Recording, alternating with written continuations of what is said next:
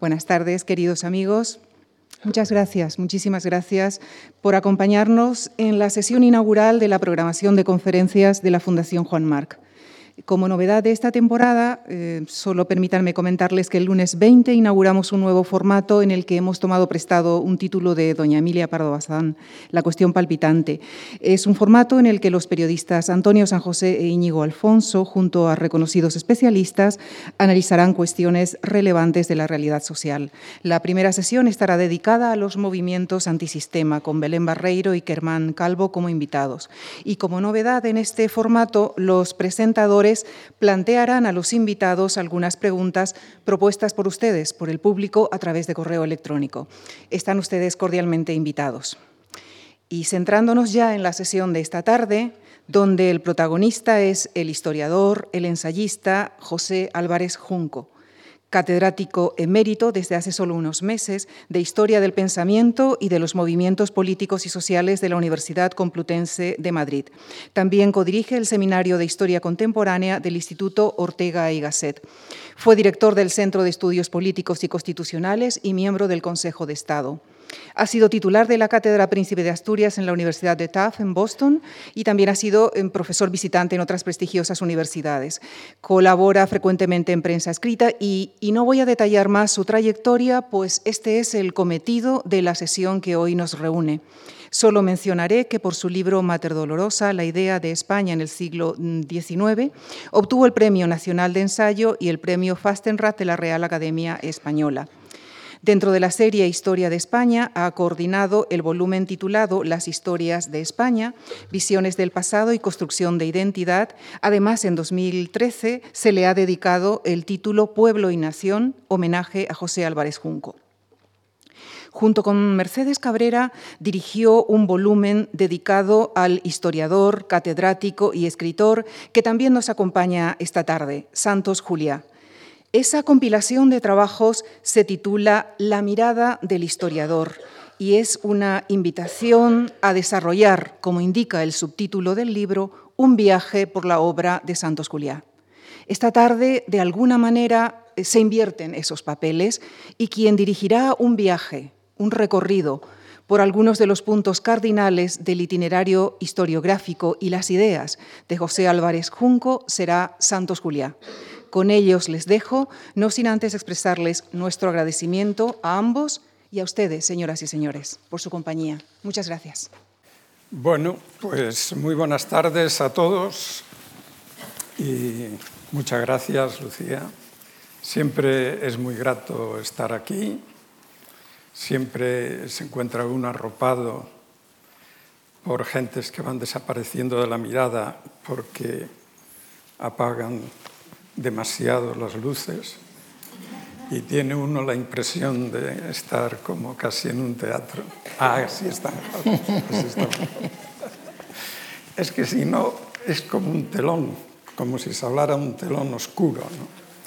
Y eso no es precisamente lo más grato tratándose del acto que vamos a intentar desarrollar aquí, que es viajar efectivamente por la obra de José Álvarez Junco, un amigo de hace muchos años, y porque, por lo que han oído ustedes ahora, casi una sociedad de socorros mutuos tenemos, porque él, escribió y dirigió un libro que era un viaje por mi trabajo y ahora me toca a mí eh, viajar por el suyo. Ya lo he hecho alguna vez, ¿eh? ya lo he hecho alguna vez. Y bueno, ahora recuerdo un acto en el que presentábamos uno de los libros eh, por los que Álvarez Junco recibió los premios a los que ha hecho Lucía referencia, el Nacional de Ensayo y el Fastenrath de la Academia, que era la Mater Dolorosa. Yo recuerdo que en ese acto dije que Álvarez Junco había tenido una biografía intelectual hasta ese momento muy característica del scholar de tradición angloamericana, es decir, una presencia en el debate sobre la materia continua, una animación de seminarios, de grupos de trabajo, de libros en colaboración y un libro importante cada diez años. Álvarez Junco publicó su primer libro sobre la ideología del anarquismo allá por principios de los 70 o mediados de 76. los 70, 76. Luego pasó de una historia de las ideas a más bien una historia de movimientos sociales mezclada con biografía a través de la persona de Alejandro de Lerroux, que le permitió, eh, bueno, mm, yo creo que escribir de las mejores páginas que se han escrito sobre el periodismo en Madrid, por ejemplo, a principios de siglo, o sobre la cultura política del republicanismo, y eso fue un poco más de diez años después del primero. Luego venía el Mater eh, Dolorosa, diez años después, y finalmente, ahora, remachando esa, eh, digamos, pauta del scholar angloamericano, ha publicado el cuarto, que es un libro coordinado por él, pero en el que él tiene una parte fundamental, que debió haberse titulado Historias de las historias de España, de la historia de España. Digo que debió porque es el, título que yo recomendé, pero no me echaron cuenta y lo han titulado de otra manera. Era mejor historias de la historia de España porque se trata de las historias que se han contado sobre España. De manera que ha ratificado esa trayectoria que empezó con su vida universitaria. Empezó en la Universidad Complutense, pero con salidas inmediatas a, Inglaterra primero, a Estados Unidos, a Francia. Creo que al revés de lo que nos pasó a muchos de su generación, salió antes a países de habla inglesa que a países de habla francesa, Francia. Y eso marca naturalmente su obra. ¿eh? Entonces, para empezar, yo quisiera que recordara algo de su vida universitaria, el clima que existía en la Universidad Española y en las que encontró luego al salir al extranjero, los maestros que influyeron en su obra y el tipo de debate que en los años universitarios era, bueno, era lo más, eh, lo que animaba a preocuparse por el pasado de este país que es España. Entonces, eh, por ahí podíamos empezar, Pepe. Yo creo que nuestra generación estuvo, bueno, desde que llega a la edad de la razón política, interesada por qué nos había pasado aquí y que de eso debió vivirse muy eh, profundamente en la universidad. Sí, yo tuve dos experiencias. Bueno, muchas gracias en, en, en primer lugar. Estoy verdaderamente abrumado por, esta, eh, por este acto y por esta cantidad de público que, que se siente interesado por una, por una cosa que yo imaginaba que no podía interesar nada más que unos cuantos amigos. Pero en fin. Eh, hablemos de la universidad de los años 60. Yo tuve dos experiencias universitarias casi a la vez, pero fueron bastante distintas. La primera fue el 59-64 en Derecho y la siguiente el 62 al 65 en Políticas. Eh, yo empecé políticas cuando estaba en tercero de Derecho. Y la Facultad de Derecho era una facultad pues, muy conservadora en aquel momento, en que sí es verdad que había alguno que te decía bajo cuerda, eh, que, que, que, él no iba a misa, o que, o, que, o que García Lorca había sido asesinado por el franquismo, o que mm, o, o, alguna, una querida amiga que por cierto está presente, que, que, me dijo que su padre era un exiliado y también me lo dijo entre líneas, no muy claramente, en, exiliado republicano en México.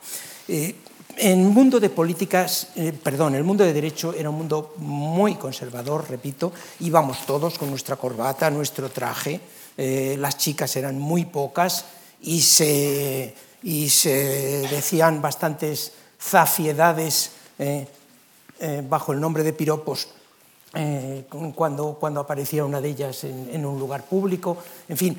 En cambio, el mundo de políticas era, era, otra cosa, estaban ocurriendo a la vez, pero había despegado ya un poquito del franquismo. Y era un mundo en el que la gente iba mucho más informal, sin corbata, y de alguna forma eh, vestían de una manera completamente eh, eh, contestataria, muchos de ellos con barbas. Había muchísimas más mujeres eh, las relaciones eran un poquito más distendidas también entre, entre hombres y mujeres, entre chicos y chicas en aquel momento, y había un par de profesores, había una diferencia también muy grande entre los profesores. Los profesores de Derecho eran básicamente buenos, correctos, bien formados, hacían su tarea y aburridos. Y el mundo de políticas había gente completamente infumable, que parecía mentira que pudieran estar dando clase. ¿eh? Porque venían y comentaban el periódico del día con toda la cara dura. Y luego había dos o tres lumbreras, como Maraval y Díaz del Corral. Tú has mencionado los, los, los catedráticos, tal. a mí hubo dos que verdaderamente me sedujeron. Y fueron, por este orden, Díaz del Corral primero y más tarde Maraval, José Antonio. Maraval, sin duda. Díaz del Corral era un hombre, en fin, tipo impresionante, alto, alto, guapo, con una voz de barítono verdaderamente maravillosa, culto, cultísimo, hablaba, hablaba francés, hablaba alemán, pero bien, había estado tiempo en esos países, eh, no hablaba inglés, curioso, era un símbolo, signo de los tiempos. Eh, hacía referencias en sus clases a, a Picasso, pero referencias respetuosas. ¿eh? Mientras que si en derecho alguien hubiera hecho referencia a Picasso era para reírse de él, ese español picaresco que está engañando al mundo entero, haciendo majaderías. Eh, había una diferencia muy grande entre aquellos dos mundos. En el mundo de política se estaba empezando a vivir el antifranquismo. Todavía quizá era una minoría en clase, pero desde luego una minoría ya eh, interesante. Pero bueno, ni Maraval ni, ni Díaz del Corral eran antifranquistas. Ninguno de los dos. Los dos eran viejos falangistas ¿eh? que se habían convertido, se habían distanciado del régimen por la razón que fuera, ¿eh? quizá porque el régimen no les había dado lo que esperaban, y, y, eh, y, se habían convertido en liberales, se llamaban ellos a sí mismos en ese momento. Bueno, liberales se llamaban y como liberales eran insultados. El y como liberales eran insultados. Pasó un poco después de lo que has contado, pero eh, el Ministerio de Información y Turismo sacó un folleto, Liberales Españoles, en el que eran citas continuas de los escritos de la posguerra, sobre todo de, de, de los dos. De ellos, de ellos y, y, de, y de, otros, y de, de Laín y de Tobar. Aranguren, sí. Eh, esos maestros, con la procedencia que tenían y el camino que habían recorrido y el cambio que efectivamente habían experimentado en, en, el, en su mundo del pensamiento y en su mundo de valores, ¿Os dijeron alguna vez algo en relación con ese pasado? No. ¿Comentaban con vosotros no. algo? No, ese pasado no se comentaba, pero en cambio sí que se decían eh, de manera bastante clara cosas contra el régimen, o por lo menos diciendo esto hay que superarlo, vivimos bajo una dictadura y esto hay que superarlo. Vamos a ver, yo creo que hay dos sentidos en, el cual se, en los que se puede defender que estos eran liberales. Uno, en el sentido de que aceptaban a su lado gente que no pensaba como ellos, por ejemplo yo, pero desde luego había otros, María Carmen Iglesias, que en aquel momento era la izquierda, izquierda más radical, ¿eh? Juan Trías, que era el, dirigente del Partido Comunista en la facultad, en la clandestinidad, y Díaz del Corral lo aceptaba, sencillamente porque Díaz del Corral aceptaba el premio extraordinario, intentaba fichar al premio extraordinario de carrera de ese año, como fuera, ¿eh? y lo aceptaba aunque no fuera, aunque no pensara de su manera, lo cual es una señal de liberalismo. Y segundo, eran liberales en el sentido de que nos hacían leer a los liberales. Mm. Díaz del Corral me hizo leer a Stuart Mill y me hizo leer a Tocqueville. Y nos hacían leer a, a yo qué sé, a, a, Benjamin Constant, etc. ¿eh? Hacían yeah. leer a los grandes liberales. Yeah. Y cuando se hablaba de la salida del régimen, por supuesto, ellos hablaban de que había que establecer un régimen liberal, liberal parlamentario, no tanto como una democracia pero un régimen liberal parlamentario es lo que se, es lo que se bebía allí. Ahora, de su pasado falangista, ni palabra. Nunca. Nunca. Y del pasado de los liberales españoles, del pasado de sí, los republicanos. Eso es, eso es lo que querían. Mmm, eh, republicanos moderados. De los liberales, sí, Díez del Corral dedicó su tesis nada menos al liberalismo Al doctrinario. liberalismo doctrinario, O sea, claro. sí, él reivindica el liberalismo de línea intermedia del siglo XIX español. Del siglo XIX. Del siglo XIX, XIX. claro, claro, claro. Y un, liberalismo y un liberalismo censitario, ni siquiera es un liberalismo democrático, censitario, es decir, que solamente vota una parte de la población porque tiene saber y, e, e intereses. Saber e intereses. Y Díaz de Corral justificaba el, el voto censitario. Solamente los que tienen saber e intereses deben votar. Decía, ¿por qué? Si estamos en una facultad, en la facultad de políticas, y de repente establecemos el sufragio universal, y aquí votan todos los estudiantes sobre el futuro de esta facultad, estudiantes que no tienen mucho saber, no están formados, y que no tienen intereses porque van a pasar por esta facultad y se van a marchar a continuación, pueden votar cualquier barbaridad. Que quememos la casa, por ejemplo. Esto lo deben votar quienes saben algo y están interesados en que esto vaya bien. Me acuerdo muy bien de Díaz Corral justificando la teoría de Benjamín Constant sobre el sufragio censitario. Claro. Y eso puede tener que ver con el hecho mm, de que, bueno, tú eh, no vas por, no eliges como primer, como primer gran campo de investigación el liberalismo español o el republicanismo, eh, tampoco el pensamiento de la derecha, el pensamiento católico, sino la ideología del anarquismo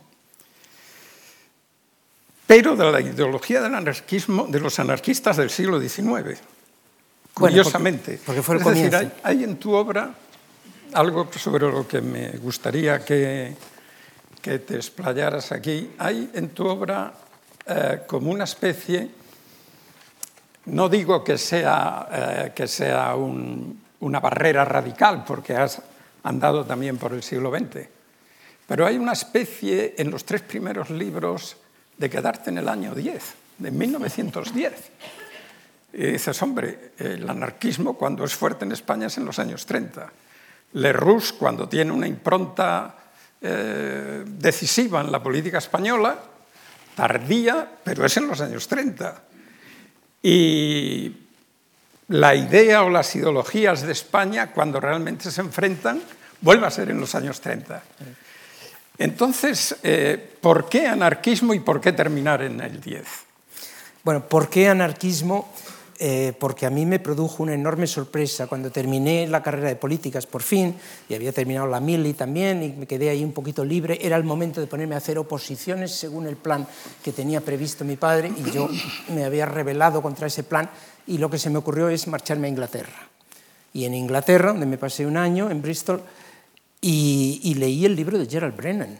Creo que fue el primer libro que leí en inglés, con un diccionario al lado y con grandes sufrimientos, El laberinto español.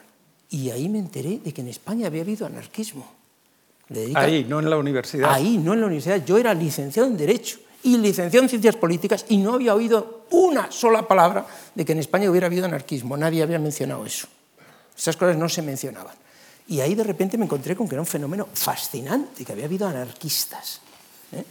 Y, y- y lo que pretendían los anarquistas, acabar con la propiedad y acabar con la autoridad y acabar con la represión sexual. No hace falta decir que para un chico de 22 años este último punto era interesa- interesantísimo. Eh, entonces me, entonces me, me decidí, yo voy a volver a España y voy a decirle a Maraval que yo quiero hacer mi tesis sobre anarquismo español y no, no me voy a quedar con liberales. eh, y tal. Bueno, una prueba a Maraval y a Díaz del Corral, porque yo estaba con los dos a la vez. Una prueba, una vez más, del liberalismo de estos señores es que Díaz del Corral, que no le gustó la idea, a, a Maraval sí, me dijo que eso era muy interesante y me empezó a recomendar libros. A Díaz del Corral, que no le gustó la idea de que yo hiciera esto sobre anarquismo, porque me dijo, hay que dialogar siempre con pensadores de primera, porque si no uno se degrada. Y los anarquistas son más bien pensadores de tercera.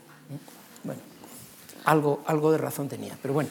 eh, en aquel momento aquello me pareció bastante mal y, y- y yo dije, pues yo pienso hacer anarquistas. Está bastante mal, Pepe. Eh, Está, bast- bastante mal. No estoy seguro. Bueno, No, lo bueno. sé.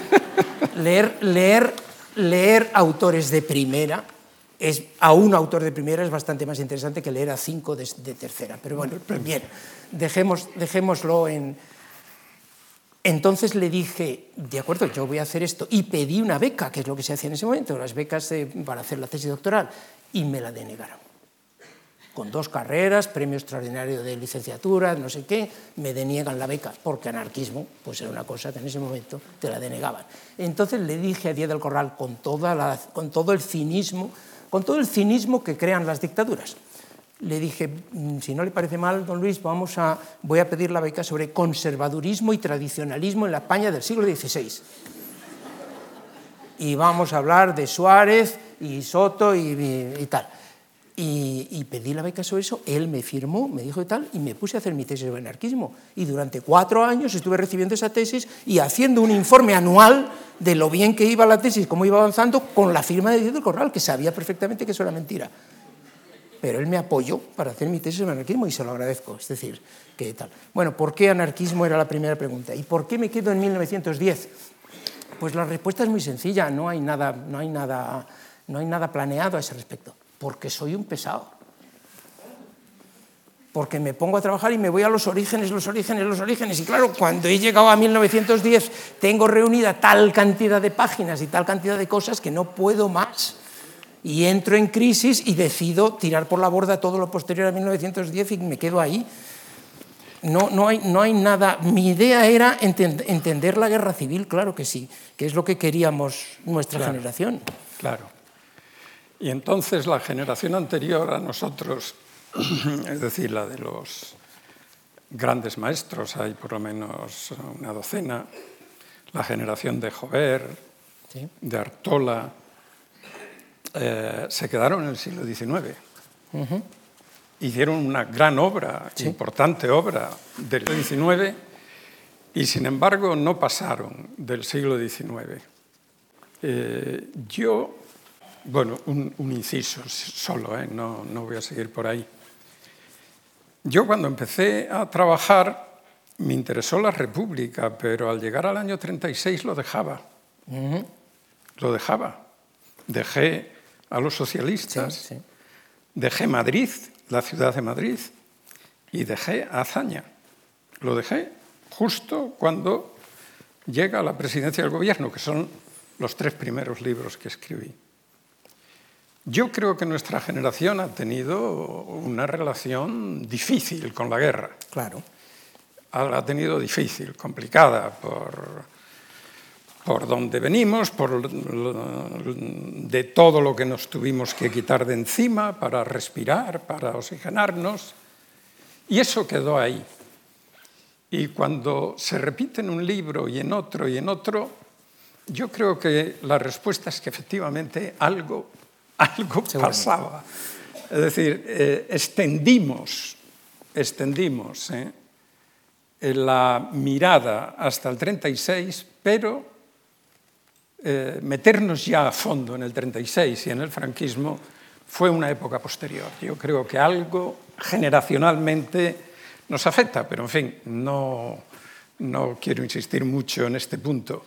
Sí creo que en tu trabajo hay algo también que es generacional, que es el interés por la clase obrera. No cabe duda de que este libro, sin duda, es interés por los anarquistas, pero es interés por la clase obrera. ¿Tú crees que eso también fue parte de nuestra... Claro. Tuya y de, mucha gente como tú, ¿no? De, bueno, sí. de un grupo interesante. Pues, pues francamente... Si, ¿Qué había en la clase obrera? Si me permiten la falta de modestia, pues yo creo que del grupo más interesante de historiadores jóvenes que había en ese momento. Estaban interesando, estaban interesando o estábamos interesándonos por eso precisamente para hacer lo contrario de lo que, nos había, de lo que quería Díez del Corral y de lo que nos habían enseñado, que eran los grandes pensadores y nada más. ¿eh? Y nosotros queríamos hacer la contrahistoria. ¿Eh? Y ya que lo que nos habían enseñado como historia era presidentes del gobierno y sucesiones de gobiernos, ¿eh? o líderes de grandes partidos políticos, Pablo Iglesias, Pablo Iglesias primero, quiero decir, pues pues, eh, pues entonces nosotros decíamos, no, pues yo quiero ir al otro, quiero ver el obrerito de a pie. Y, entonces era una manera de hacer, de, de, la contraria. Y por supuesto había un cierto esquema marxista. Yo nunca fui marxista ortodoxo, la verdad, creo que nunca lo he sido. pero, pero sí estaba en el ambiente de que el futuro era el socialismo y la protagonista de la historia para la nueva fase en la que estábamos entrando era la clase obrera, era el proletariado, y que había que estudiar el proletariado en sus distintas variedades, socialistas, anarquistas, comunistas, trotskistas, en fin, y cada uno se dedicaba a hacer la tesis sobre aquella variedad que, más, que mejor le caía y que más le gustaba pero todos alrededor de la idea del proletariado. Luego, dentro de eso, yo no intenté hacer una historia tan política, sino una historia más cultural. Y me hubiera gustado, ahora que lo veo con el paso del tiempo, que hubiera sido mucho más cultural todavía. Me hubiera gustado saber, pues, cuando los anarquistas hablaban de amor libre, ¿qué quería decir eso? En la práctica, no lo que decían los folletos y los libros, sino en la práctica. De verdad, cómo trataban a sus mujeres eran diferentes a las otras parejas españolas? ¿De verdad recurrían a las prostitutas como cualquier varón español de la época? No lo sé, me hubiera gustado saber aspecto. Entraría más en historia social. Ya, sí, ¿no? historia social, socio, sociocultural. Sociocultural, sociocultural ¿no? Sí, ese, me hubiera gustado hacer ese tipo de historia, pero... Y además hubiera tenido alguna posibilidad, porque había todavía bastantes vivos. Con, por, por, medio de entrevistas hubiera podido hacerlo, pero en ese momento no, no se me ocurrió. Los instrumentos que yo tenía eh, eh en mis manos pues eran la historia de las ideas clásicas, lo que me, claro. me, habían enseñado, ponerme a leer los libros y los folletos que habían escrito esos señores y decir lo que pensaban estos señores era tal cosa, ordenarlo yo a mi manera, buscar los puntos de interés, buscar las contradicciones. Esto es, esto es lo que En hice. este punto habría una influencia francesa probable a través de Maraval y de sí. Díez del Corral, en el sentido que tuvo en Francia la historia de las mentalidades, mentalidades ¿no? Sí, sí. ¿Eh? Que aquí se llamó de ideas, pero porque había una tradición de historia de las ideas, ¿no? y siguió, pero tiene mucho que ver con la historia de las mentalidades. Eh, de ahí creo que eh, tu trabajo se abre, digamos, a algo que, bueno, que es propio también de las facultades de ciencias políticas y sociología, pero que no fue tan cultivado por los maestros, ¿no? que es eh, el campo de los movimientos sociales. Entonces esto eh, fue una, es decir, que la clase obrera ya se había ido al paraíso y ya no iba a hacer la revolución, y entonces se abre uno a los movimientos sociales, que el marxismo entra en crisis y no alumbra ya eh, teóricamente los campos que pretendemos estudiar. ¿Qué hay en el paso a los movimientos sociales? Hay, hay, un, hay, un, hay, una influencia de la sociología, de la sociología de la movilización que yo empecé a leer por entonces. Pero yo creo que Maraval, por ejemplo, eso, ese tipo de cosas no las había leído ni le interesaban. Tanto Maraval como Don Díaz Corral, la formación que tenían era la vieja historia de las ideas. Lo que pasa es que Maraval había pasado por París y Díaz del Corral también, cinco añitos se habían estado y Maraval había captado más las últimas eh, modas y hablaba de mentalidades, pero lo que hacía básicamente era historia de las ideas, sí, sí. Por, encima, por encima de todo. Nosotros intentamos hacer, eh, nosotros, porque no era yo solo, ¿no? Manolo Pérez Ledesma, por ejemplo, claro. el, el, primero y más importante, y algunos otros. Eh, intentamos hacer historia de los movimientos sociales no solo para salirnos de la clase obrera, sino para estudiar también la propia clase obrera, cómo se moviliza la gente, sean obreros o no obreros cómo se movilizan, qué recursos utilizan, qué oportunidades políticas aprovechan, qué relaciones de liderazgo se establecen o no, qué persecución de un ideal redentor hay en esos movimientos. Todo eso que estudió la sociología de la movilización es muy bonito, me sigue interesando mucho, y eso yo lo intenté ya aplicar un poquito incluso al propio movimiento obrero. No era solo para salirnos del movimiento obrero, pero además habría que abrir, el, abrir, abrir la mirada a otras cosas. Estamos hablando ya de los años 70 y 80, surgen en Europa los movimientos derivados del mayo del 68, pacifistas, feministas, eh, ecologistas, todos estos movimientos. ¿Por qué no vas a estudiar todas esas cosas? A mí me interesaban todas esas cosas, claro que sí. Sí. O los propios sí. movimientos obreros, no digamos ya en los 80, los movimientos obreros que derrocan a un régimen supuestamente obrero, como son los socialismos estalinistas de la Europa Oriental, con lo que ocurre en Polonia en 1980-81 con Solidaridad, Solidarnosc, que, que a mí me, me, fascinó, me interesó muchísimo. Claro, y allí tú te diriges, eh, si en el anarquismo es la eh, pues es la ideología de un importantísimo sector de la clase obrera española, ahí tú te diriges más bien a una personalidad republicana que, eh, y a través de esa personalidad republicana abordar la cuestión del populismo. Entonces, en tu segundo gran libro, eh, hay como una especie de, bueno, te asomas a la biografía, pero no quieres hacer biografía. Y sin embargo te atrae la biografía porque los capítulos de la infancia son espléndidos y, luego cuando, eh, cuando ya crece y la, cuentas el duelo, cuentas la vida del periodista en Madrid, pues eso es biografía pura de, la mejor calidad. ¿eh? Y sin embargo dicen, no, no, esto no es una biografía, esto es un estudio del populismo. Y está esa, esa especie de, no digo de escisión, ¿no? pero sí de dos, dos impulsos que al final, eh, bueno, han dado ese libro, el, el eh, el, emperador del paralelo, y eh, que es un estudio del populismo y que es la biografía. ¿Qué hay de todo eso?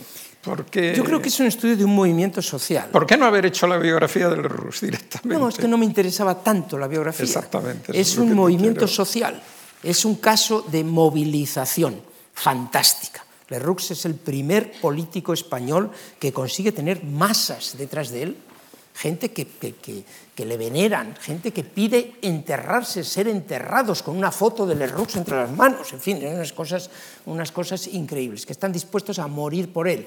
Bueno, cuando se dice estoy dispuesto a morir por él, quiere decir están dispuestos a matar por él. En fin. y es el inspirador de la Semana Trágica, que fue un acontecimiento decisivo en, la España del momento y una de las cosas que despeñaron la situación eh, hacia el abismo. En esa movilización social, que es de tipo populista, hay un caudillo y el caudillo es crucial. La fascinación por el caudillo es crucial y por tanto los elementos biográficos eran importantísimos. ¿Cómo no iba yo a describir la vida de Leroux si la, si la gente estaba dispuesta a morir por Leroux? Era importantísimo saber por qué atraía tanto ese personaje.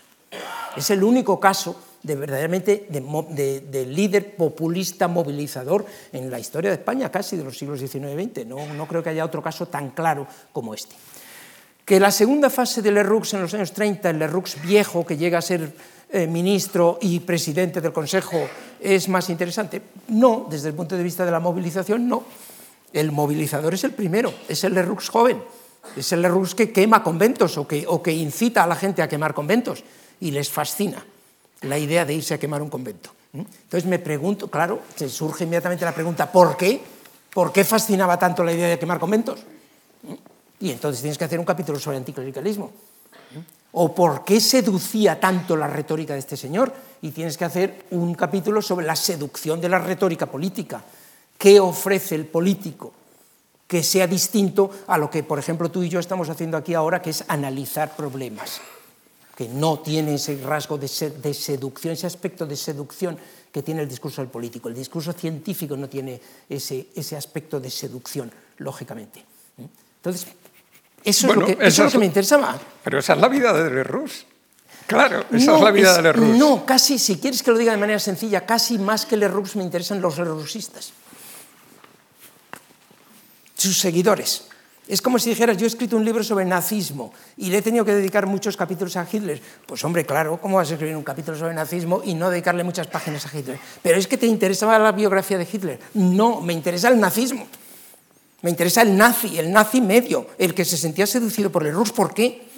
¿Cómo es posible que un personaje tan absolutamente vulgar como Adolfo Hitler eh, sedujera a tanta gente? Pues si no conoces al personaje y su vida, claro, no, lo entiendes. Tienes que conocer al personaje, pero, pero, lo, pero lo que me interesa no es el personaje, sino la seducción sobre los seguidores. Mm, yo eso lo pongo en relativa duda, dado tu libro. ¿eh? Bueno. Lo pongo en relativa duda y te propongo una, una interpretación no totalmente distinta, pero bueno, sí creo que también tiene alguna influencia eh, el hecho de que yo creo que nuestra generación, de nuevo, es decir, nosotros, pensamos que al verdadero conocimiento de los procesos sociales se llega o se llegaba cuando construyes una teoría sobre ese proceso. Sí. Es decir, cuando lo ves a la luz de una teoría y que la teoría era fundamental. Si no había teoría, no había historia, no había conocimiento. No, claro, claro. ¿eh? Entonces el hecho de que se interfiriera ahí una biografía era como reducir el valor de la teoría para interpretar los hechos. Era como, como decir, bueno, todo es producto de un azar, es que este hombre era así, es que Hitler fue así, o es que Lerroux fue así. Y que, por tanto, la vida, y sin embargo, hay, porque, porque está en tu obra y está en la de otros, hay una atracción por la biografía que se ve represada, represada por la ¿Eh? Entonces, esto me sirve para introducir el nuevo tema, o la nueva faceta de tu vida, la relación de la historia con las ciencias sociales, con distintas ciencias sociales, con la sociología, con la política, con la cultura, etc. Eh, ¿Cómo has abordado ese tema? ¿Siempre has defendido que la historia tenía que estar en un diálogo continuo con otras ciencias, etc. ¿Cómo te ha conducido eso en tus investigaciones? Sí, he defendido eso, pero he defendido también, de manera explícita me parece, pero sobre todo en la práctica, que tiene que estar en relación con teorías de alcance intermedio, que llamaba Juan Linz, que, que tenía mucha razón. Lo dice también Cida Skocpol en cierto momento. No es la gran teoría. ¿Eh? No es, sí, no es ponerse al servicio, poner un libro de historia, un relato histórico al servicio de una gran teoría que explica el pasado de la humanidad o el pasado de esta sociedad.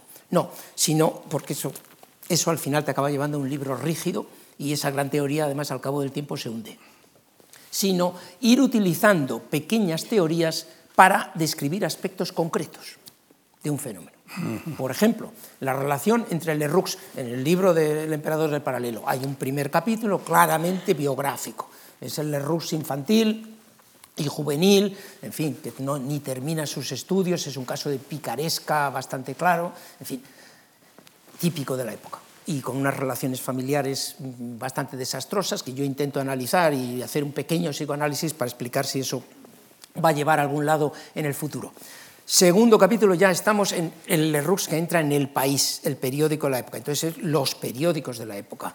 Y hay que tener una pequeña teoría me tuve que leer sobre la prensa de la época y los duelos. Leroux asciende en El País y llega a ser director porque es el que se bate en duelo. No porque escribiera mejor que otros, sino porque los periodistas se batían en duelo. Cuando un periódico insultaba a otro, le mandaban los padrinos.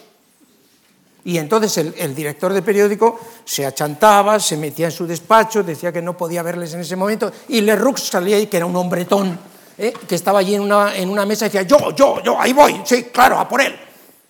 Lo hizo seis veces y se convirtió en director del periódico. ¿eh? Claro. Entonces, me pongo... ¿Hay algún periodista por aquí? No le des bueno, malas ideas. Bueno, parece que, afortunadamente, afortunadamente, hemos superado esa etapa. Entonces, me tuve que poner a leer sobre los duelos, cuando habían acabado los duelos en, en Europa, que por cierto es tardísimo. Hay duelos después de la Segunda Guerra Mundial. En Francia, en 1947, algún político de primera línea se bate en duelo eh, en 1946-47 en Francia. En Alemania no digamos, no eran los políticos, eran más bien jóvenes militares y demás, pero en fin. Eh, y entonces me tuve que poner a leer libros sobre duelo, la función del duelo, por qué tienes que pasar un duelo, por qué los valores nobiliarios están tan permeando. Me tengo que buscar un poquito de teoría social sobre eso. Luego, pues, los, eh, los periódicos. Después, los atentados de los anarquistas y la conexión con los anarquistas y la política legal e ilegal. Luego un capítulo de sociología electoral. ¿Quién era el votante lerroxista? ¿Le votaban los castellanoparlantes en, en Barcelona o catalanoparlantes? ¿Le votaban clases altas o clases bajas? En las zonas en que se votaba a Lerroux había más criados o menos criados que en las zonas en que se votaba a, la Liga un capítulo que dice el retrato robot del, del votante lerrousista. Es decir, recurro a la teoría social y me tuve que aprender un programita de estadística para sacarme unas medias del voto y demás. Recurro a las teorías sociales como objeto de resolver pequeños aspectos de un mm. relato histórico. Porque no hay el gran relato. Porque no hay el gran relato y yo no confío en el gran relato. Yo en ese momento ya no creo en ningún gran, gran relato. Se han hundido los grandes relatos. Mm. Pero no creo que haya que prescindir de la teoría. No, no hay que prescindir de la teoría, evidentemente, pero yo creo que la historia como narración interpretativa del pasado, que es como me gusta definirla, eh, tiene indudablemente el contenido de narración. Tú estás narrando una historia. Y eso es un pacto que tienes con el lector, que no le estás contando un cuento, sino que le estás contando una historia. Es interpretación, porque esa historia mm, interpreta el proceso que está narrando y es del pasado, naturalmente. En la medida en que eh, la teoría se vea, deja de ser tu interpretación y es la interpretación de la teoría. Claro, Yo creo que esto, y por tanto, entonces hay que tener, hay que tener recursos teóricos, que es probablemente igual que tener teorías de relativo corto alcance, recursos teóricos para interpretar, pero el recurso no te puede asfixiar la narración, porque entonces lo que estás haciendo es... Yo creo que eso se percibe claramente en tus libros y se percibe también en el siguiente, que te abre un nuevo campo, ¿no? que es el campo, ¿cómo lo llamamos? Cultura política, al mater dolorosa. Sí. ¿Eh? Ideas movimientos sociales, culturas políticas. Sí, culturas políticas. ¿Es cómodo? Pues explica qué es eso.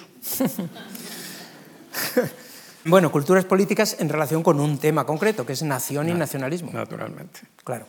Y ahí, una vez más, ahí a ese tema yo no llegué exactamente por interés histórico. Algo de interés histórico había, porque el libro de Lerroux me había llegado a la conclusión de que lo que más atraía de la retórica de Lerroux era el nacionalismo español en Barcelona. Entonces sí, es verdad que me llevó a ese tema a través del conocimiento de la época y de un problema histórico anterior. Pero yo a continuación me puse a leer lo que se había escrito sobre nacionalismos en los años, a comienzos de los 90 y lo que se había escrito sobre nacionalismos entre el año 60, 60 y tantos hasta el 90 había sido magnífico el giro que ha dado ha sido copernicano, el giro que ha dado las ciencias sociales en relación con el tema de los nacionalismos. Para decirlo de una manera muy sencilla, pues en 1960, 50 y tantos, un profesor bueno de universidad, de cualquier universidad europea o americana, seguiría diciendo que las naciones son entes naturales, que los seres humanos nacemos dentro de unas unidades, unas comunidades que se llaman pueblos, naciones, razas o algo parecido.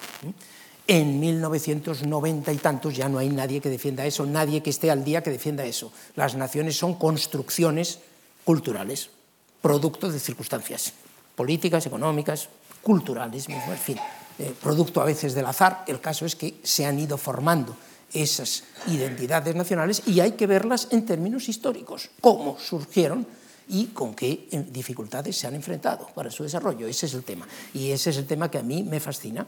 Y yo leo a Benedict Anderson y a Hobsbawm y a Gellner, primero de todo a Gellner. ¿Los lees aquí o esto forma parte ya de tu experiencia americana? Yo creo que a Gellner lo había leído antes de irme a Estados Unidos y a Anderson lo debí leer allí nada más llegar, el 92 en el 88-89, que fue mi primer año en Harvard, ya leí algunas cosas de estas. Y luego el 92 lo completé. ¿eh? Ya como profesor de Tufts. Sí, entre el 88 y el 92, digamos, me leí a estos señores. Y ya el año 93 yo tengo un artículo publicado sobre esto. Exactamente. Eh, bastante largo en el que explico el giro que han dado las ciencias sociales en relación con el fenómeno nacional. Y naturalmente lo que se me plantea por delante es, bueno, esto hay que explicarlo al caso español. Aquí está todo el mundo hablando de nacionalismo vasco, catalán, gallego, andaluz o riojano, porque ya se había puesto de moda y había una feria de nacionalismos, pues, pues y, y, nadie está escribiendo sobre el nacionalismo español. ¿Qué pasa? ¿Que todos los demás son artificiales y formados históricamente y el español es natural? Pues no, el español también ha sido formado históricamente, aunque sea más antiguo, por supuesto, y con mayor arraigo, ¿eh? pero también obedece a unas circunstancias históricas y eso es lo que intenté entender en ese libro. Bueno, con el resultado de Mater Dolorosa. El resultado es Mater Dolorosa. Mm, voy a esquematizar mucho, pero porque no queda más remedio. Eh, Mater Dolorosa podía interpretarse como la uh, historia de la construcción del nacionalismo liberal y del nacionalismo católico. Sí. Eh, ¿Cabe esa interpretación de Mater Dolorosa? Sí, digamos que un 80-85% del libro es eso. Hay un, unos largos capítulos introductorios que es anterior, porque a mí, que yo no contaba con ellos cuando empecé el libro, y a mí lo que me sorprendió yo partía de la base de que el nacionalismo es un fenómeno moderno, como estaba diciendo todas estas teorías modernistas, como decían Anderson y Gellner y, y Hobsbawm, y de repente me encuentro con que hay una historia de España en el siglo XVI, finales del XVI, Historia General de España, que la escribe el padre Mariana, donde dice, quiero defender las glorias de mi nación, injustamente vilipendiada por otras naciones. Y yo me pregunté, pero ¿y esto qué quiere decir? Y además utiliza el término nación. ¿Qué significaba el término nación en ese momento? Y me encuentro con que hay unas crónicas generales de España ya en el siglo XIII y, XIV, y, que es que, y entonces voy echando para atrás y para atrás, y afortunadamente estaba en Harvard con una maravillosa biblioteca que no tenía más que irme allá y empezar a mirar, y me empezaban a salir las crónicas y las crónicas, sin salir de la habitación casi, empezaba a tener todo a mi alcance, y, y me di cuenta, y, y, entonces hice un larguísimo capítulo introductorio, una larguísima parte introductoria, que es qué tipo de identidad se había ido formando antes de que surja el nacionalismo moderno. Es decir, antes de la llamada guerra de la independencia. A estos que, pelearon contra los franceses y que dieron su vida a veces contra los franceses en nombre de España, muchas veces, otras veces era en nombre de otras cosas, la religión, el rey, en fin, pero muchas veces era España, ¿qué quería decir España para ellos? Eso es lo que me pregunto en la primera parte del libro. ¿Y la respuesta es? La respuesta es compleja, pero es, es una identidad eh, colectiva ligada sobre todo a la monarquía y a la religión, ¿eh? al catolicismo y a Fernando VII en ese momento, ¿eh? y también a las tradiciones locales y a otra serie de cosas, pero sobre todo a la monarquía y la religión, que de ninguna manera se puede llamar nacionalismo por una sencilla razón, porque el nacionalismo parte del principio de que nosotros, la nación, somos los dueños de este territorio y tenemos que decidir su futuro. Y al padre Mariana, que defiende las glorias de España y de la nación, si alguien le pregunta quién es el dueño de ese, de ese territorio, diría su majestad el rey don Felipe II. No se le hubiera ocurrido decir los españoles, que sería la respuesta nacionalista naturalmente. Entonces, esa respuesta no se da nada más que bueno, en la cabeza de algunos pensadores en el siglo XVIII y ya de manera general en la Constitución de Cádiz, donde claramente se, se establece el principio de que los españoles son los dueños de este territorio que se llama España y que si no reconocen a José Bonaparte y sí reconocen a Fernando VII, Fernando de Borbón como rey de España es porque ellos quieren no porque Fernando VII tenga unos derechos, sino porque ellos, como representantes de la nación española, los diputados de Cádiz, deciden quién es el rey de España, y el rey es Fernando VII. Eso ya es plenamente nacionalista. Y eso es nacionalista. Y a partir de ahí, de lo que se trata... Es de desarrollar esas dos corrientes, el nacionalismo liberal, que es el que surge a partir de ahí, sí. y el católico conservador, que es posterior y que domina en la segunda mitad del XIX. Domina. No domina, mm, alza la cabeza y terminará dominando, pero no en la segunda mitad del XIX. Hay un, hay un aspecto en esta, en esta historia del nacionalismo en el que, bueno, me gustaría que, que al menos alguna nota, eh, pudiéramos hablar alguna nota, que es eh, y que es uno de los límites que yo le veo a la historia cultural, ¿no? Que es eh, la relación con el Estado. O sea, claro, sí. Eh, vamos a ver, eh, de lo que se trata con el primer nacionalismo es que el nacionalismo es el movimiento para construir un Estado distinto del Estado en el que... Y no basta una cultura, hay que utilizar recursos de poder, etc. ¿no? ¿Qué pasa con el nacionalismo español liberal en relación con el Estado? ¿Cuál es tu, cuál es tu visión de...? Bueno, mi, mi impresión, primero, lo primero de todo es que ese es un aspecto evidentemente en el que hay una cojera en mi libro y en nuestros conocimientos generales sobre, sobre la historia del nacionalismo español, y es la construcción del Estado.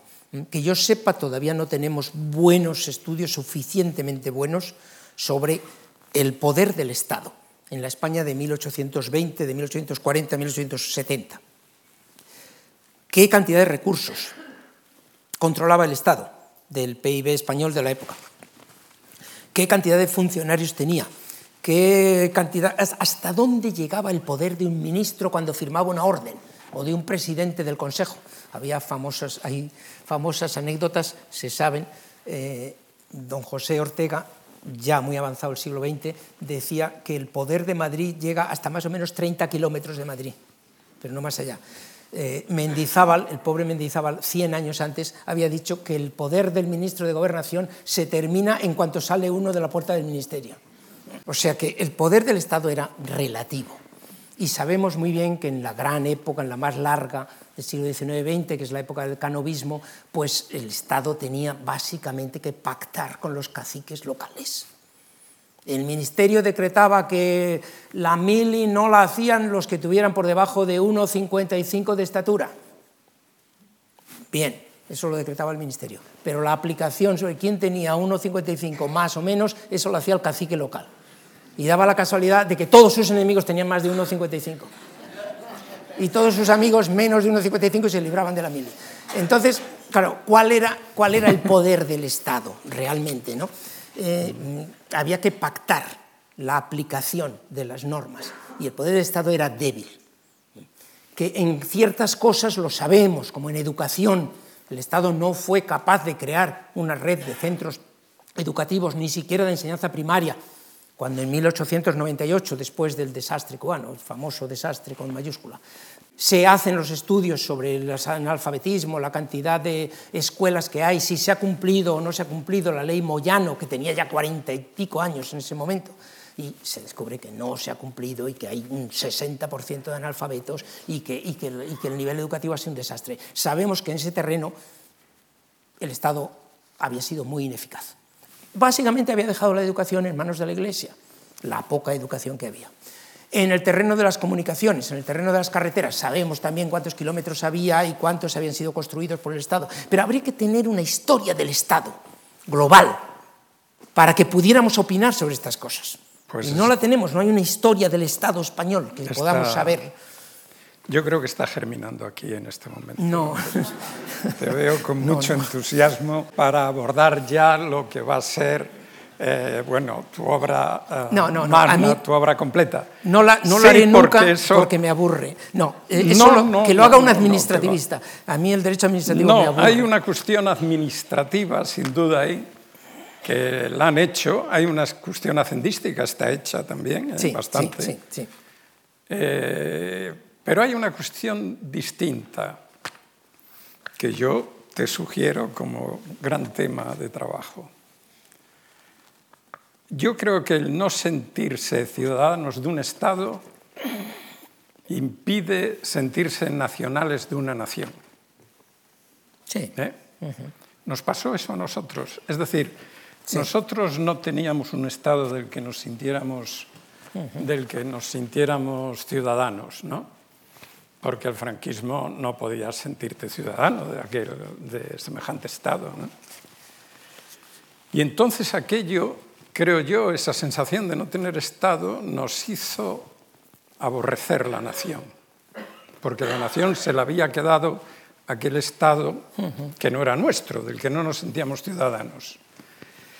¿Puede tener esto algo que ver con eh, el auge de los nacionalismos, digo por traer sí, sí, sí. la cuestión a debates en los que has participado en, tu, en la última etapa hasta ahora de tu vida, al frente del Centro de Estudios Políticos y Constitucionales, eh, con aquel libro sobre el nombre de la cosa, aquellos coloquios sobre nación y nacionalismo en España. Entonces la cuestión sería, eh, los nacionalismos regionales son fuertes porque eh, el nacionalismo español, ya que no hay ciudadanos, fue necesariamente frágil. No digo porque bueno, el mastodonte creado por el franquismo tenía los, los pies de barro. ¿no?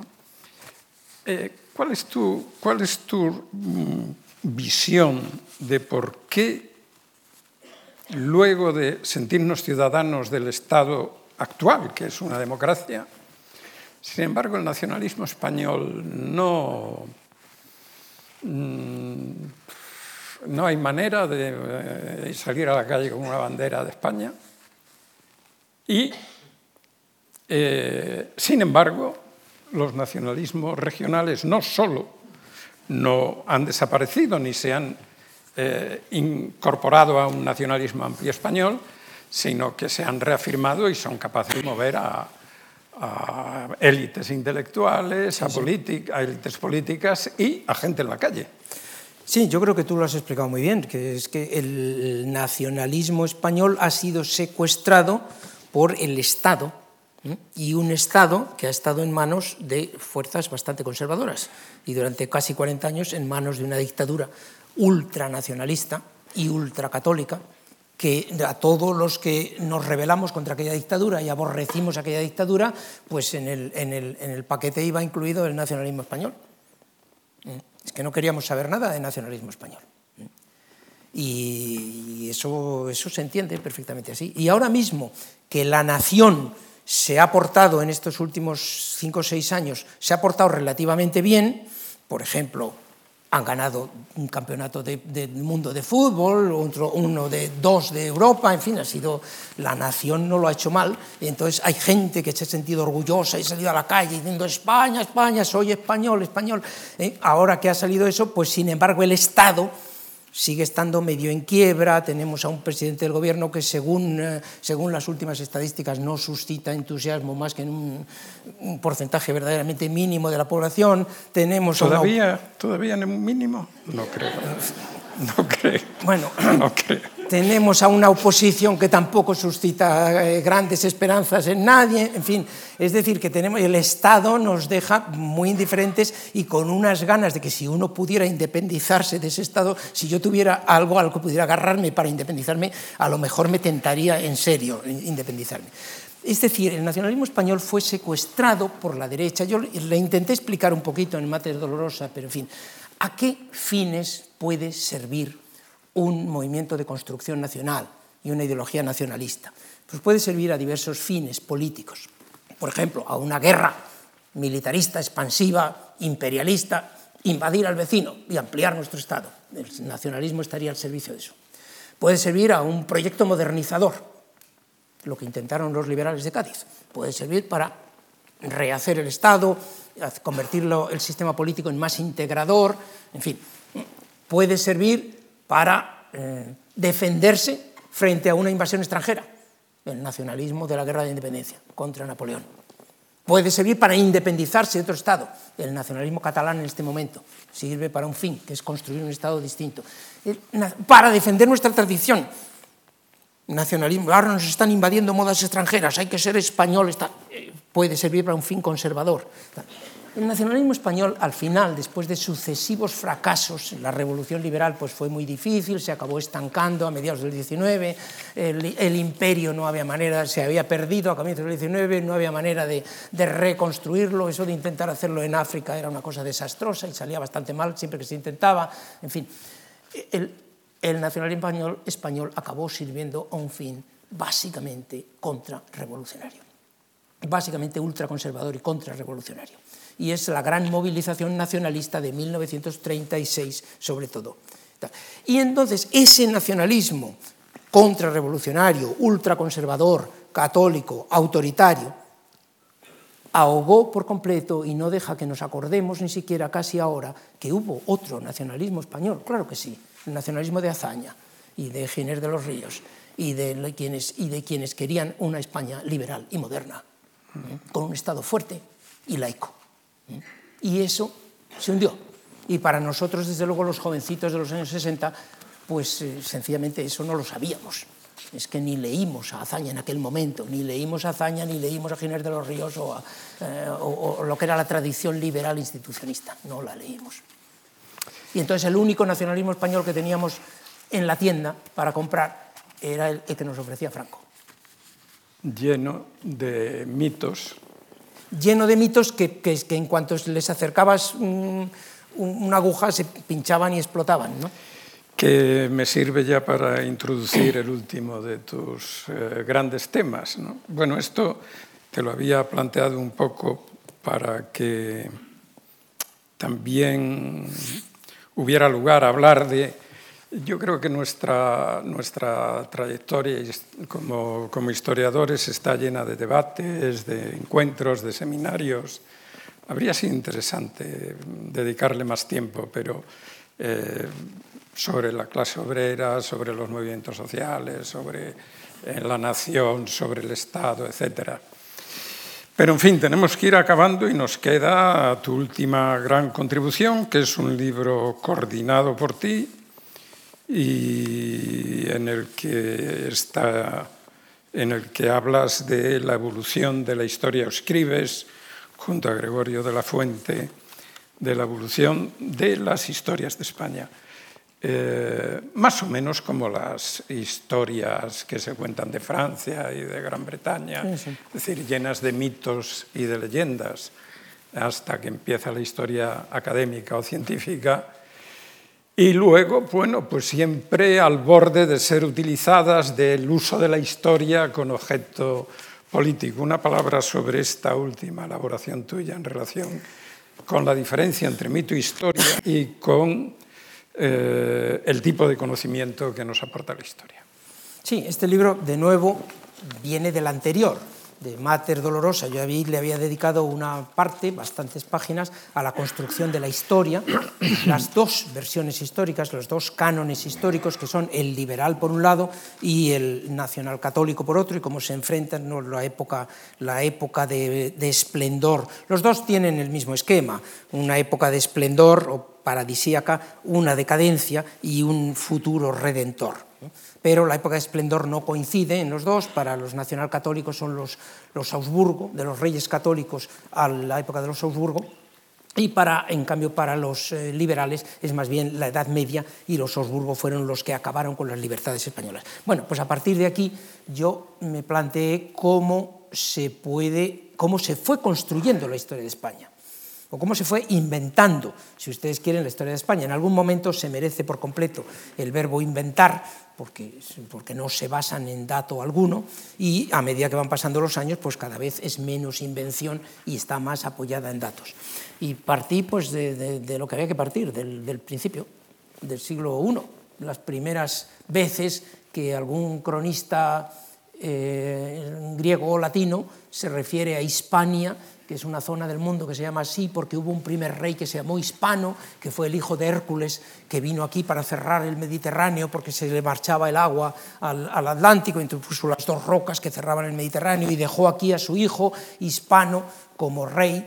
Y, bueno, pues esto es, no hace falta decirles a ustedes que esto es una pura invención y que Hércules con toda probabilidad no existió nunca, ni cerró el Mediterráneo nunca, y desde luego tampoco tuvo un hijo que lo dejara aquí como rey. Bien, a partir de ahí pues van las mm, pequeñas variaciones que se le van añadiendo a esto. Túbal, con la tradición judeocristiana, cuando empieza, cuando entra el cristianismo en España, pues Túbal, eh, nieto de Noé y uno de los 72 pueblos originarios del mundo, porque en el caos de la Torre de Babel, la humanidad, que no se entiende entre ellos porque surgen lenguas distintas, pues eh, se marchan y uno de ellos es el pueblo de los hispanos, acaudillados por Túbal, que vienen a España, y, y entonces fue el primer español, el rey de los españoles, en fin. Eh, luego San Isidoro y la idea de que ahí no hay nacionalismo español ni identidad española propiamente, son los godos, es una historia, historia gotorum, la titula él, y son los godos, pero los godos que son el más maravilloso de los pueblos guerreros, que no ha hecho más que acumular triunfos por todos los sitios donde ha pasado, ha recibido al fin como trofeo y como premio a sus hazañas esta maravillosa hembra, hermosísima y cargada de lujos y de joyas y de riquezas que se llama Hispania, que es la tierra más bonita del mundo, etc. Entonces los godos eh, no es nacionalismo ni identidad española, es más bien identidad goda, pero el caso es que Hispania entra ya ahí como un objeto de deseo.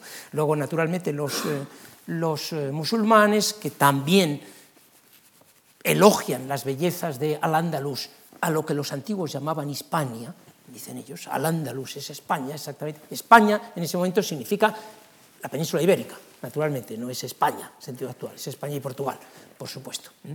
La palabra España cambia de significado. Quién sabe si dentro de 30 años no incluirá a Cataluña. Eh, la palabra va cambiando de significado. Para un historiador debe saber que el hecho de que se use la misma palabra no quiere decir que se refiera a, la misma realidad.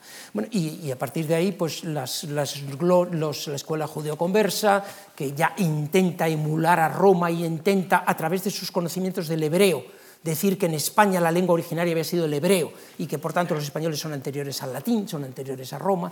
Los reyes católicos que expanden esta idea y lo hacen en latín, contratan a humanistas italianos porque como la rivalidad es con Italia, pues entonces hay que explicarles a los italianos que no somos unos bárbaros, como ellos dicen, que venimos aquí a invadir, como vinieron los ostrogodos, sino que somos un pueblo culto y antiguo, más antiguo que ellos. Y entonces pagan a humanistas italianos para que se inventen reyes españoles anteriores. O sea que dense ustedes cuenta del grado de invención y de mitificación que hay en todas estas cosas. La época barroca no hace falta decir, es puro invento, inventos muy bien hechos, muy bien elaborados, y en el siglo XVIII, cuando se crea la Real Academia de la Historia, se intenta establecer una crítica documental y tal, pero siempre salvando algunas cosas. Por ejemplo, la tradición bíblica.